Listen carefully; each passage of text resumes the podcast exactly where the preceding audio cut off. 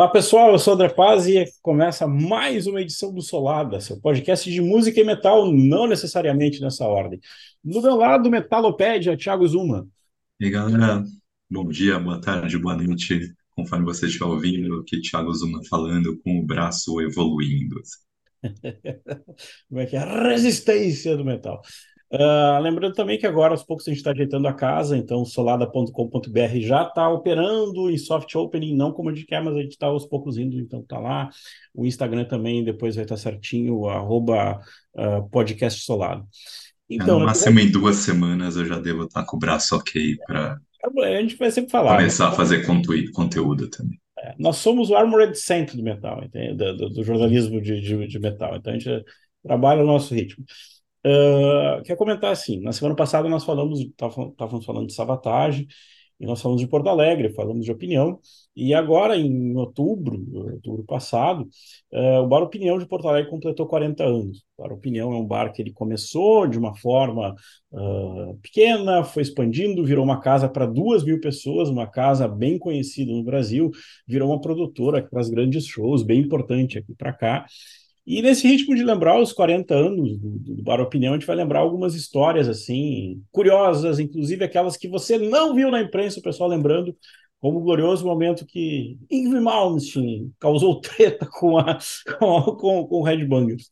Uh, então, isso que a gente gosta de lembrar é um bar que ele começa nos 80, está ali no coração da Cidade Baixa, e acho que pelo porte dele, duas mil pessoas, geralmente você consegue ver coisas que, sei lá, às vezes pegaria um credit card hall, pegaria um lugar maior em São Paulo.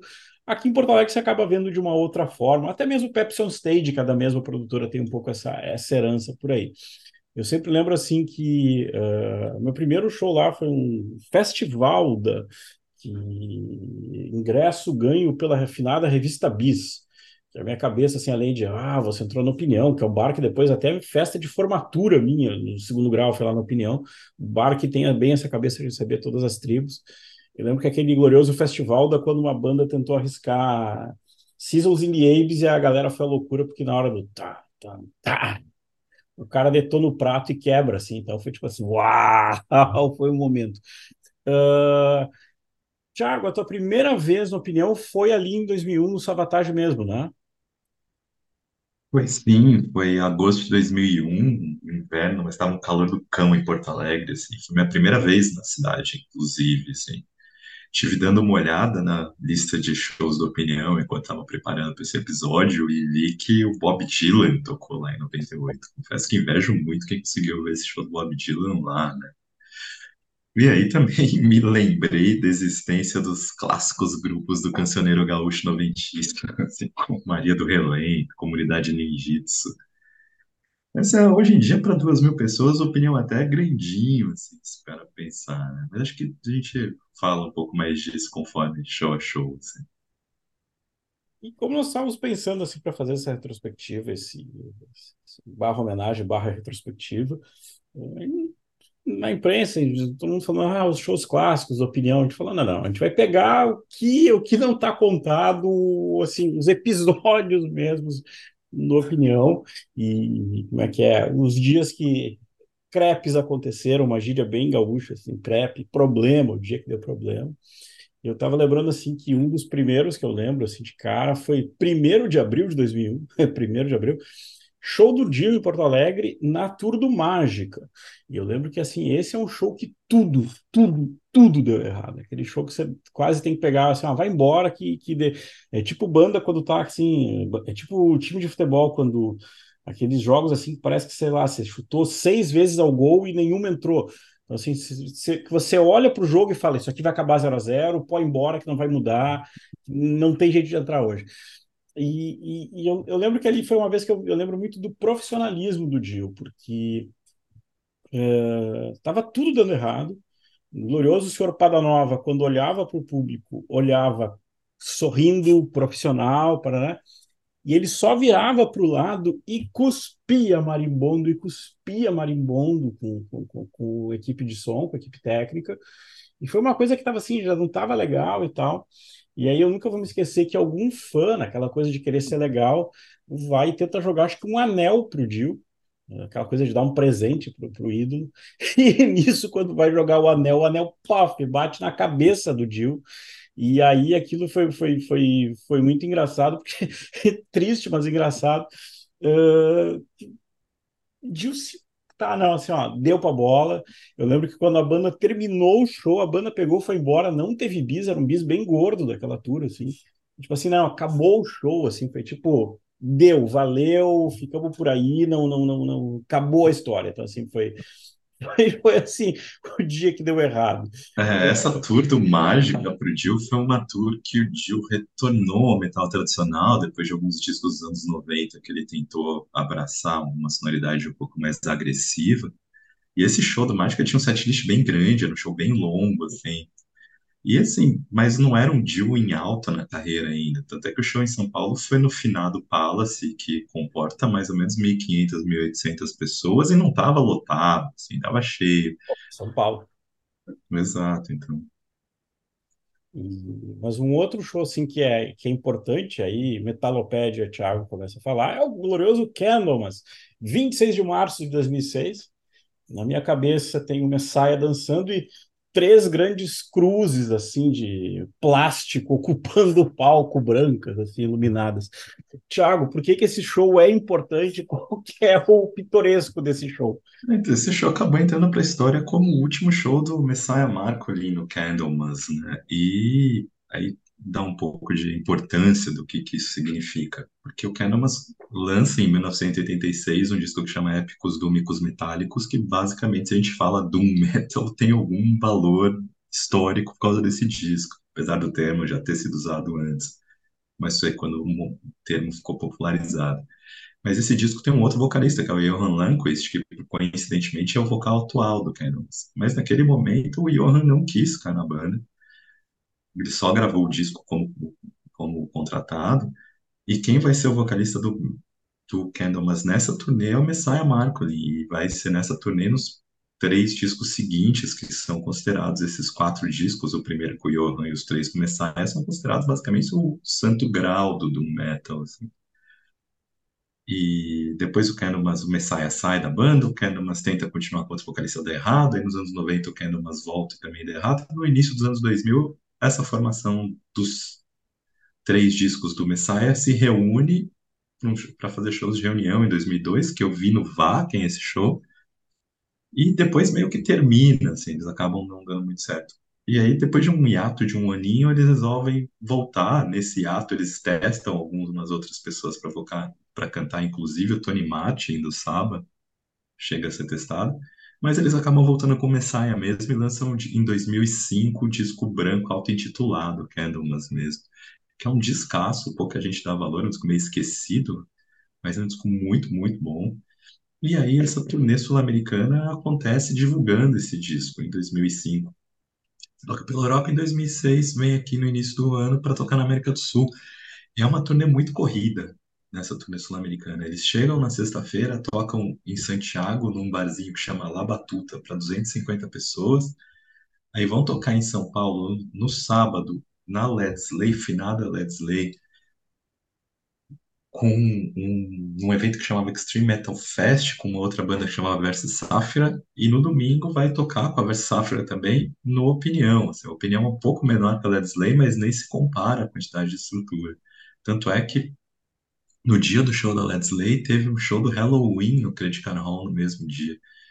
E eu fui ver esse Halloween no Credit Card Hall, que fica, para quem não mora em São Paulo, o Credit Card Hall fica começando o extremo zona sul de São Paulo, e, Let, e a Let's Lay fica começando a extrema zona leste de São Paulo.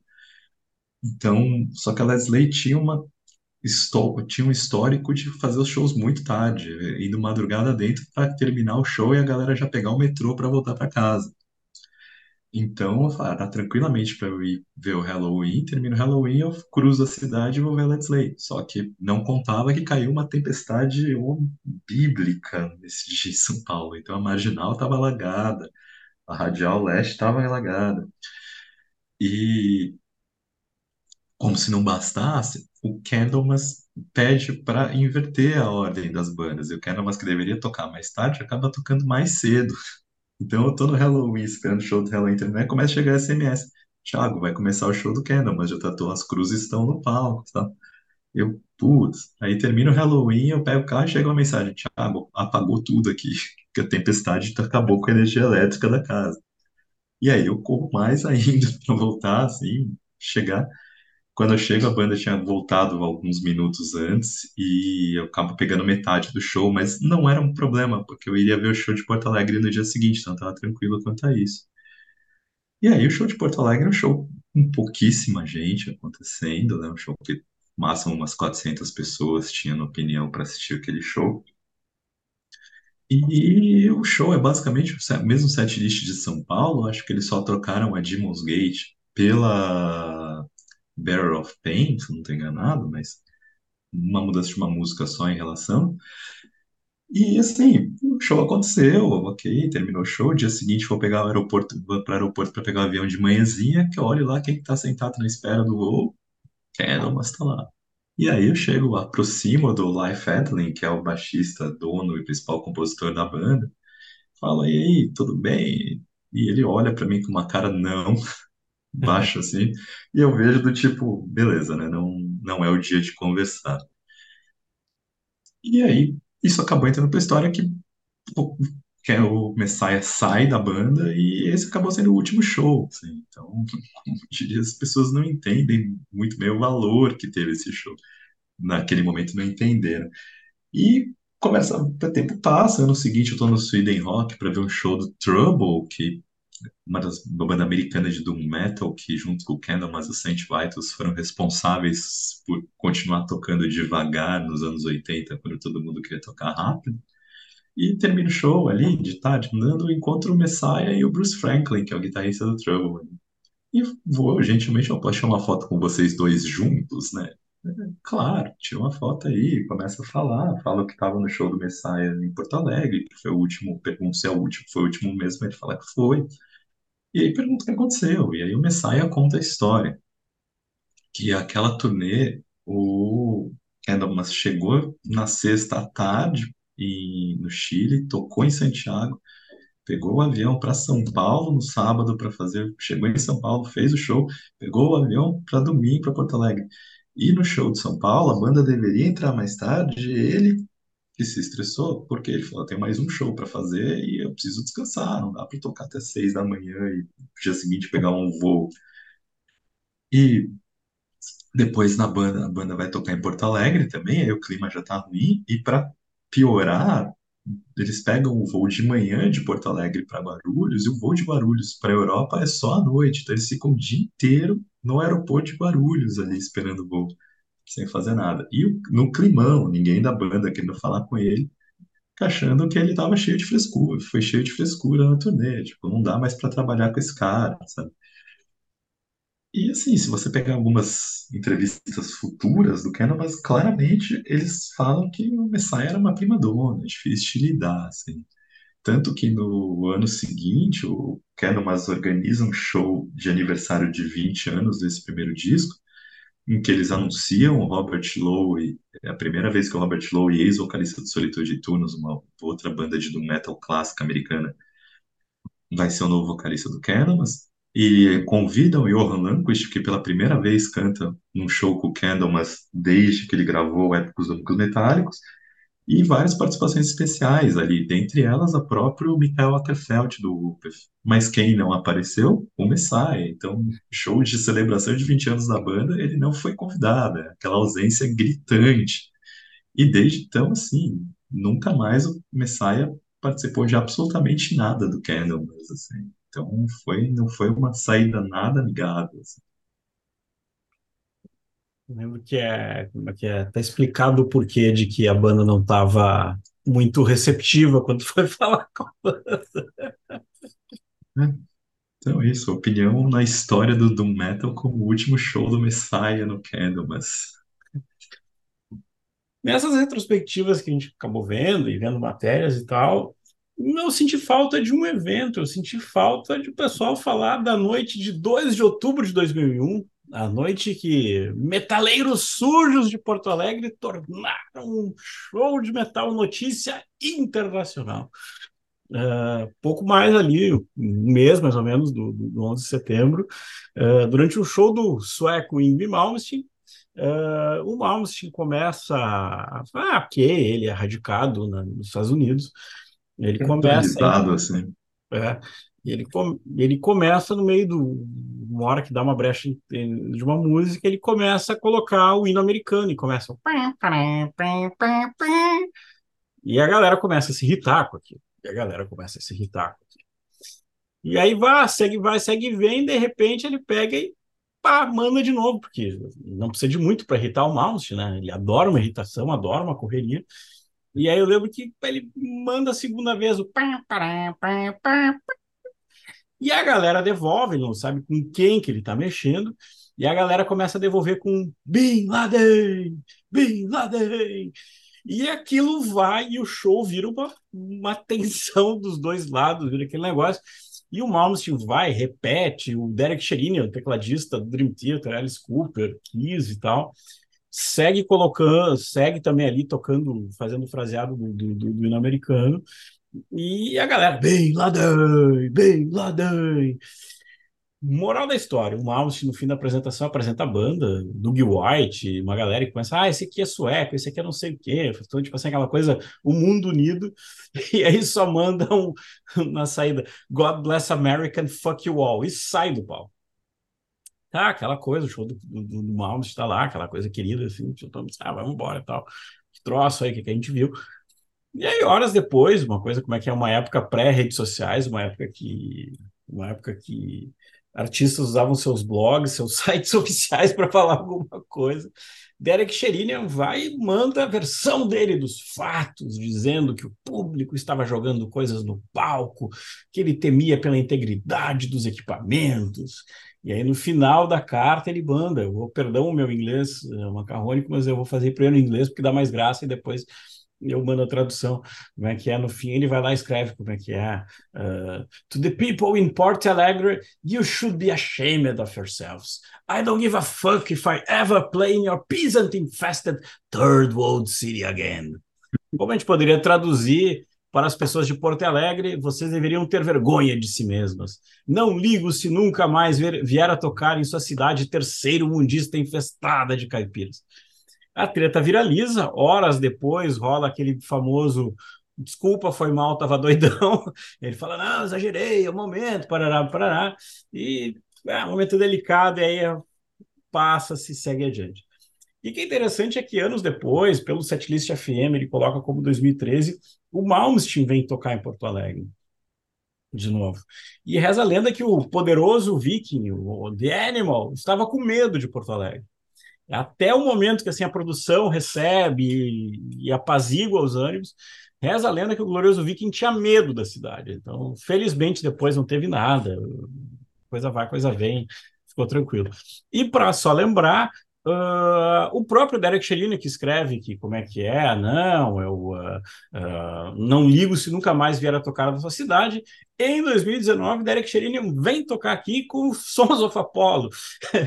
eu lembro que não, eu, o Derek Sherinian veio tocar, mas eu não fui ver. Tipo, então, assim, ele voltou para cá. Esqueceu alguma coisa dessa treta é, malandra de. Finado Sons of Apollo, cujo vocal era o Jeff Scott Soto, né, dos primeiros e mais celebrados discos do Malmsteen, Rising Force. Uh, então, lembrar, esse show de 2001 foi o Doug White, né, que cantou. E o Doug White, naquela época, ainda não tinha esse currículo com zilhões de bandas. Na época, ele só foi uma puxação de saco do Malmsteen de pegar o cara que cantou com o Blackmore, já que o Doug White tinha cantado no Stranger in Us All e fez a última turnê do Rainbow até então. Aí, sempre lembrar do Doug White, que o Doug White cavou seu lugar na, nas notas de rodapé da história do metal, por ter sido efetivamente o outro finalista do concurso do substituto do Bruce Dickinson no Maiden. Por alguma questão ali, alguém achou que, alguém dizem que é o Nico, achou que o Blaze era mais a cara da banda, assim. Mas enfim, né? Acho que nessa volta de 2013 não era mais o Tim Owens que cantava com o Malmsteen, já era o próprio Malmsteen cantando, que vai fazer a gente perder a deixa de falar do Judas Priest, que também tocou, na opinião, com o Tim Ripper Owens ali, 2001. no Demolition, né? Ver qual que era o nível do Judas naquele momento. Hoje toca em estádios, naquela vez tocou no Opinião. Eu brinco, tem uma lenda, eu devia ter ido atrás para ver se eu achava. Tem uma lenda de que a moto ficou parada e a moto não conseguiu ir para o palco. Então, tipo assim, a moto do Judas não subiu no palco. Então, coisas que ficaram do momento. Mas um momento jornalismo neste podcast, um momento de jornalismo investigativo, o Solada foi atrás dos fatos para recordar essa história. A reportagem que não foi feita sobre os 40 anos da opinião, a reportagem que não foi feita na época, o porquê desses gritos de Bin Laden. Uh, é interessante porque nessa história do, do, do, do, grito de Bin Laden, uh, como uma reação, como uma forma de, de, de, de, responder ali ao senhor, o, senhor, o glorioso senhor Invi Malmsteen. Como é que é que você diz, Thiago? Não precisa de muito para irritar ele, né? Não, é, assim. não precisa de muito para irritar ele, não precisa muito para irritar o público também. Né? Exatamente. Como é que é? Ver um show do Malmsteen, como é que, como é que tu diz ver um show do Malmsteen é como torcer para o Botafogo? Assim, Exatamente. Você vai acabar irritado em algum momento. E o que é interessante é, é o seguinte: eh, tem duas histórias que se, se conectam. Assim. Na primeira delas, um jovem que estava ali vendo o show estava uh, uh, irritado um pouco com aquele fato, e como não sabia o que fazer vendo aquela segunda vez que toca o hino americano, ele acaba falando Bin Laden, Bin Laden, como uma tentativa de devolver essa história, como uma tentativa de. de... Volta a tocar música, para de encher o saco. Exatamente. Só que perto dele, segundo relatos, tinha um grupo de amigos que tinha uma pessoa barbuda chamada de Bin Laden na época. Então, aquela coisa, os jovens ouviram ali o Bin Laden do lado e começaram a cantar junto, entende? Tipo assim, aquela coisa que reforça o protesto, vai lá. Uh, é aquela coisa, fecha a conjunção dos planetas, aquela coisa que fecha tudo, e pegou e o resto é história. Então, assim, reza a lenda que os, esse pessoal que estava junto do amigo do, do, Coisa falou: não, não, foi nós que começamos. Então ficou essa versão dos fatos. Mas é muito engraçado, porque é, é como uma como uma coisa simples acaba virando o perfeito gatilho para um evento internacional, digamos assim. Exato. Meio que tudo, todos os astros se alinharam naquele dia, assim. De, de Plutão ao, ao Sol, assim, um negócio genial. Falei demais, Thiago. Pelo menos foi um show do Malmet inesquecível, né? Todos os shows do Malmet que eu vi tiveram absolutamente nada de memorável, só irritação com a gente vai falar de memorável, show memorável, e agora a gente vai chegar naquele sabotage desse mesmo ano de 2001 que a gente está falando, assim, às vésperas do 11 de setembro, acho que um pouco um mês antes do 11 de setembro, que a gente sabia né, do que ia acontecer. Foi a terceira vez o sabotagem no Brasil, sabotagem pelo segundo ano, se fosse o caso, porque na primeira vez que eles vieram foi duas vezes em 1998, primeira no início do ano na turnê de divulgação da Ike of Magellan, e eles voltam alguns meses à frente para tocar no Monsters of Rock, aquele Monsters que eu falei no episódio passado, que o John Oliver disse que eles foram headliners para 50 mil pessoas, mas eles foram a banda, a segunda banda internacional se apresentar naquele dia de tarde ainda. Então, aí você vai lembrar para o Savatage que foi um momento bastante conturbado, porque era a turnê de divulgação do Poets and Madmen, e na pré-produção do Poets and Madmen é quando saem os X Stevens, que naquele momento dizia que estava abandonando a música, e o Alp Trelli vai para o Megadeth. Então a banda grava o, o Poets and Madmen como um quarteto, com o John Oliva fazendo todas as vozes, inclusive nos tons que originalmente tinham sido compostos para a voz dos X Stevens, que para ele foi um desafio. E para fazer essa turnê em 2001, a banda recruta o Damon Dinaeka era um desconhecido, ele tinha uma banda que chamava Diet of Worms, que era uma coisa meio na Inch Nails, e o guitarrista Jack Frost, que era do Seven Witches, mas uma banda que tinha algum renome, no, uma banda de metal clássica americana, com algum renome no underground, mas também nada que chamasse atenção demais. E aí essa banda, se a gente olha em retrospecto, em 2001 foi a primeira vez que a Transiberian foi fazer a turnê nos Estados Unidos, que ela se dividiu e que teve a Transiberian que fez a turnê da costa leste a turnê da costa oeste. Então, quando a gente olha em retrospecto para isso, o Sabotage estava se desfazendo, né? Era um dos últimos momentos do Sabotage mesmo. Acho que todo mundo que estava ali dentro já tinha uma certa noção que isso estava acontecendo, a Transibéria estava ficando muito grande, ia ser difícil conciliar. Então, voltando, essa turnê do Poets and Madmen no Brasil foram, só, foram cinco shows no Brasil em uma semana e não tocou em outros países da América do Sul. Naquela época era meio normal isso, sabe? As bandas vinham, tocavam na Argentina, não vinham para cá, vinham, passavam uma semana na América do Brasil e não saíam. E o Opinião era, foi uma casa que não foi das maiores naquela noite, porque Opinião, o Sabotage em São Paulo tocou no Via Funchal, que era para 6 mil pessoas, 6.500 pessoas, e no Rio toca no Metropolitan, que acho que é quase 8 mil, 10 mil pessoas, assim. Então, pode colocar ali que não foi das maiores, o show da opinião foi show médio, assim, show pequeno para assistir. E uma outra coisa, assim, talvez um dos primeiros fatos, o prenúncio de que aquela noite seria diferente, foi a abertura do pessoal do Hangar, que o pessoal vai abrir o show, vai começar a tocar, já está atrasado. A gente lembra assim, uh, como é que é? Uh, schedule a schedule, você tem que cumprir, até porque você tem que fazer a turnê toda, você tem todas as coisas para fazer. E é muito engraçado porque já está atrasado, e aí para fazer alguma coisa, o técnico de som decide, puf, cortar o retorno da banda. E aí é uma cena tá até hoje na memória de quem estava lá. Na hora que vai entrar Perfect Strangers, o vocal cortado o retorno, então aquele show para. É, eles, co eles cortam o som do PA, né? Então é. fica a banda tocando, ouvindo, se ouvindo no retorno, mas sem sair nada para fora ali. Então quem estava perto do palco ouvia os instrumentos pelos retornos ainda, porque na época os retornos eram aqueles monitores, né? E a bateria, principalmente em cima de tudo. Assim. E o vocal nada. E aquilo fica um train wreck, assim, fica um engavetamento, assim, se olha naquilo, assim, fica medonho. Como eu falei, esse é o começo da noite, a banda faz o show, e o que era interessante é que, assim, corria a boca pequena, e, o Thiago depois eu contar melhor essa história, de que a banda faria um after, a banda iria para um bar, um bar que depois fechou, chamado Oito e Meio, na rua de onde eu morava, na frente do hotel do que o Savatage estava. Uh, era um bar assim que era uma casa antiga, uh, no segundo andar da casa. Uh, vale lembrar que era uma casa antiga, chão de madeira, então você imagina, a vedação é uma porcaria, a vedação é, é não vedava o, o, som do ambiente. E hoje ali na esquina, na esquina da Lima Silva, cruzado patrocínio, porque a gente de Porto Alegre. Uh, esquina da Lima Silva com a, com a Sarmento Leite, perdão. Hoje é uma Panvel ali, como qualquer coisa em Porto Alegre, assim. E, e é interessante porque uh, tá, é do outro lado do hotel, então tinha meio que aquele papo do tipo, pá, peraí, olha, depois do show, a banda vai para lá e tal, parará, parará. Acontece que sim, uh, termina o show, a gente acaba indo para lá, e aí realmente, quando a gente entra, no, no, resolve, não, vamos lá, vamos, vamos pro bar agora, vamos lá, que acho que a banda tá lá. Quando a gente chega, a gente tem a grata surpresa de que aí sim a noite estava começando, né, Thiago? É isso.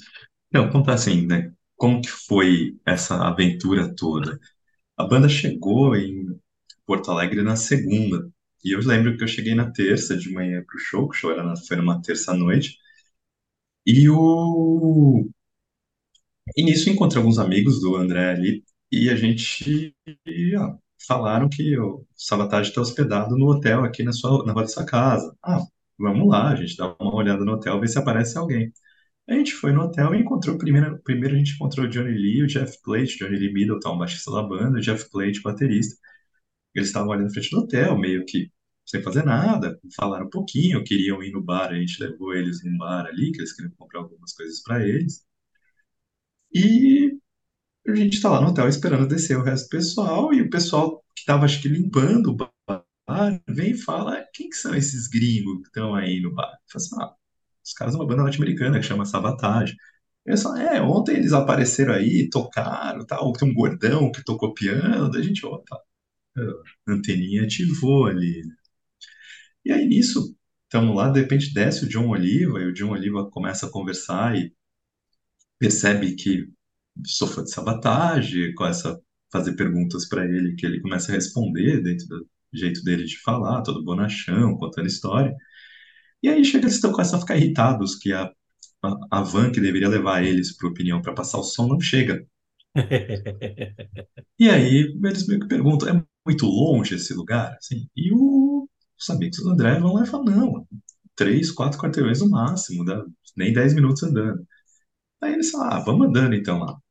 E aí nisso vou junto com a banda, conversando, guiando eles junto com os amigos André. E nisso o John primeiro ele começa a assoviar, assim, tipo, a introdução de, de Morphine Child, do Poison Man. E eu engreno e canto o primeiro verso quando ele termina. E ele canta o segundo verso e aí vamos, nós dois cantando a música em jogral, inclusive com a parte final fazendo vocais e contraponto. Aqueles momentos que a gente lembra com lágrima no olho que passou. E beleza, aí acontece o show, tem toda a questão ali de passar um som, a gente ouve, a gente não pode entrar e ouve a passagem de som lá de fora. E aí tem o show, o show é sensacional, assim, um lugar perfeito para ver. Minha primeira vez vendo o, um show na opinião, de frente pro John Oliva o show inteiro. Termina o show, o John já me reconhece que ele me viu o show inteiro e fala, tipo, você é mesmo fã, cantou tudo junto, papapá. E conversamos, ficamos conversando ali na frente do Opinião, enquanto a banda ia pra van para voltar.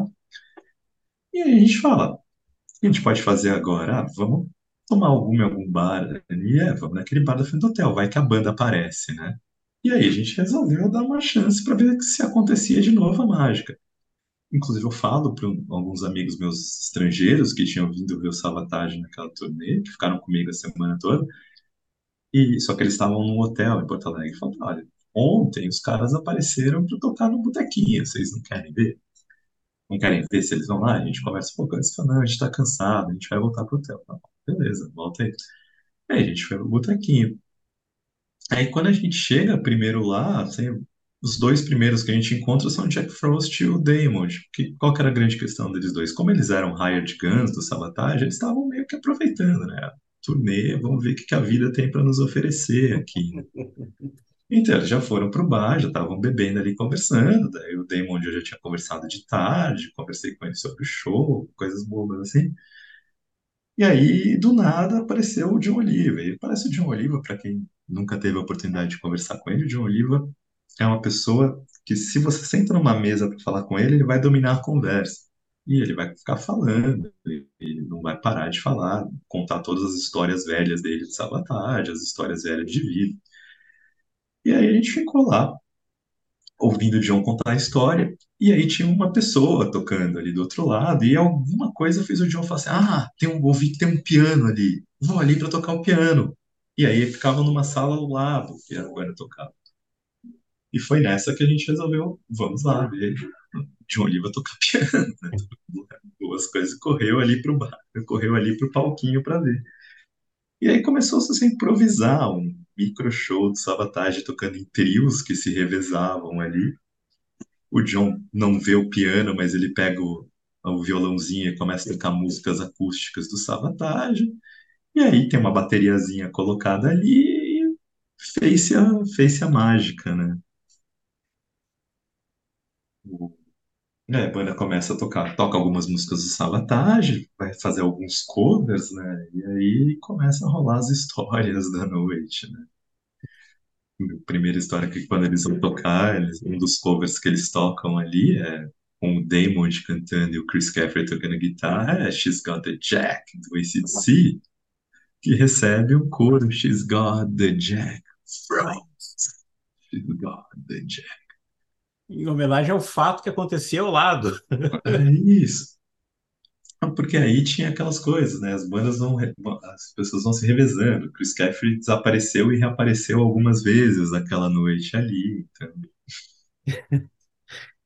e eu lembro assim, coisa, o Thiago vai, vai me torcendo sobre esquecendo assim. E eu lembro que a gente chega lá, tá, tá, tá, tá, tá ali conversando, conversando de Oliva. Eu tava com a camiseta do Rage, do, com a capa do Ghosts, e aí o John Oliva olha para ele e fala assim: Ah, essa banda tinha os gregos, né?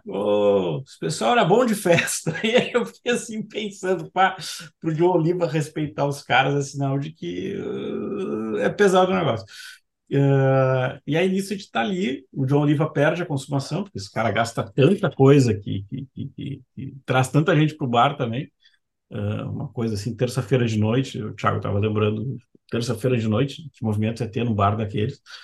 Uh, é maluco porque daí, conversando ali, vem um, músico que estava tocando naquela noite, chega para a gente e fala, oh, pessoal, pessoal, vocês podem me ajudar? Eu falo, o que, que foi? Não, uh, eu queria saber qual que é o nome dessa banda mesmo aí. A gente falou, não, Savatage.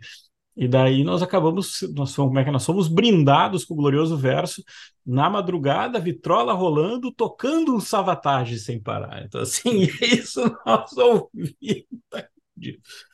E, e, uma coisa que era maluca, porque essa coisa dos covers que o Thiago falou, eu lembro de tocar um rock and roll all night e tinha uma pessoa que cuspia fogo.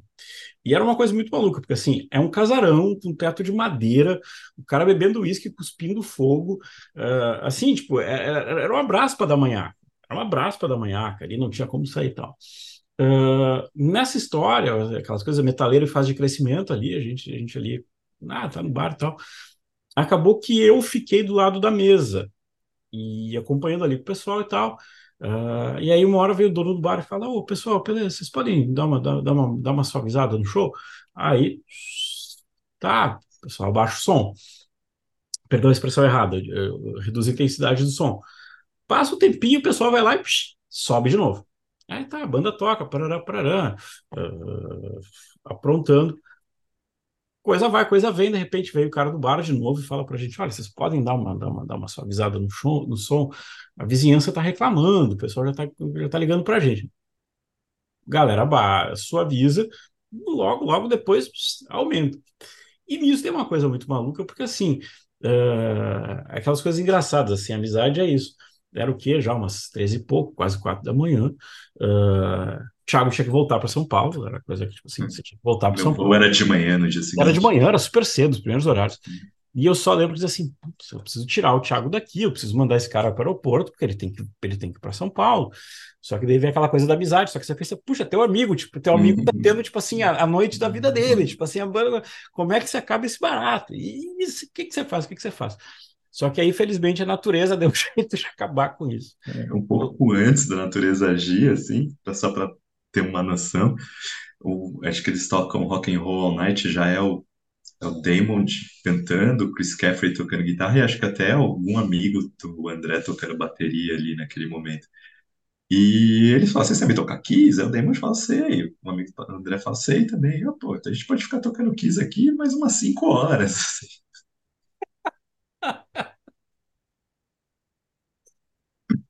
E aí eu, eu, nunca vou esquecer que nesse, nesse momento, assim, nesse, nessa coisa, de repente, assim, eu lembro até hoje do som, uh, de repente ali já era umas quatro e meia da manhã, eu só lembro a porta abrindo de seco, eu lembro do som, assim, blum, eu, se eu parar na minha cabeça, eu lembro da cena, assim. Eu lembro aquela porta, uma porta clara, assim, abrindo e entrando a brigada militar dentro do bar. Para quem não, para quem não é do Rio Grande do Sul, a brigada militar, nossa polícia estadual, ela usa aquele uniforme verde caque, aquele verde militar e um capacete branco, assim. Eu lembro da brigada entrando assim dentro do bar e parou, parou, parou tudo.